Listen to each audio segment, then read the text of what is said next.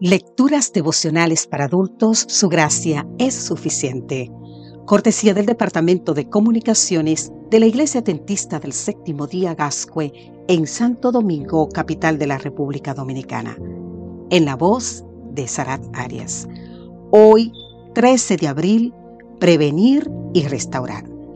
Leemos en el libro de Primera de Corintios capítulo 5 versículo 2, y vosotros estáis envanecidos ¿No deberíais más bien lamentarlo y haber quitado de en medio de vosotros al que cometió tal acción?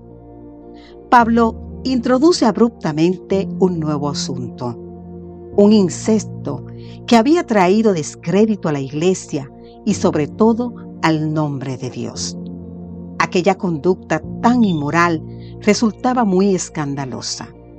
A pesar de ellos, los miembros de la iglesia se sentían contentos y orgullosos de su situación espiritual.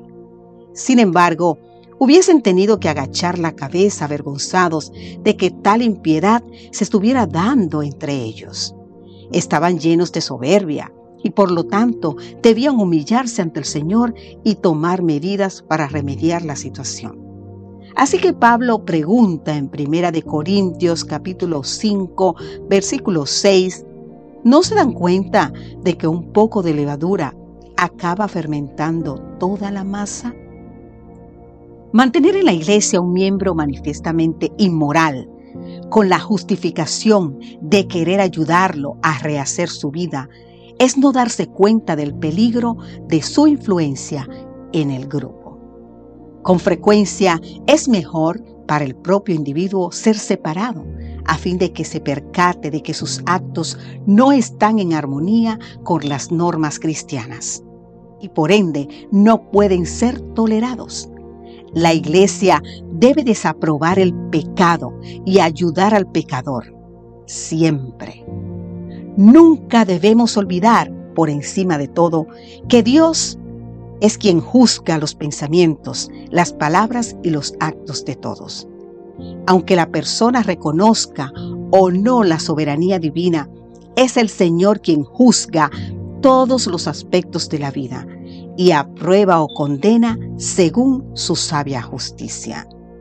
Aquí el problema no era solo social, era también un problema moral y espiritual.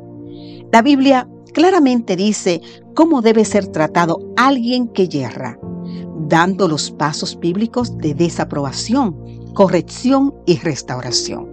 Te invito a leer en el libro de San Mateo capítulo 18 exactamente los versículos 15 al 20. Además, se debe enfatizar la prevención, porque siempre es mejor prevenir que curar. Recuerda, ¿eh? siempre es mejor prevenir que curar. Y además, en el libro de Proverbios, el capítulo 3, los versículos 31 y 32 nos dice, no envidies al hombre injusto, ni escojas ninguno de sus caminos, porque Jehová abomina al perverso. Su comunión íntima es con los justos. Debemos tener profundo respeto por la vida y por la dignidad humana. Hemos puesto a enseñar y aplicar los principios que valoran a niños, adolescentes, jóvenes, adultos y a los ancianos.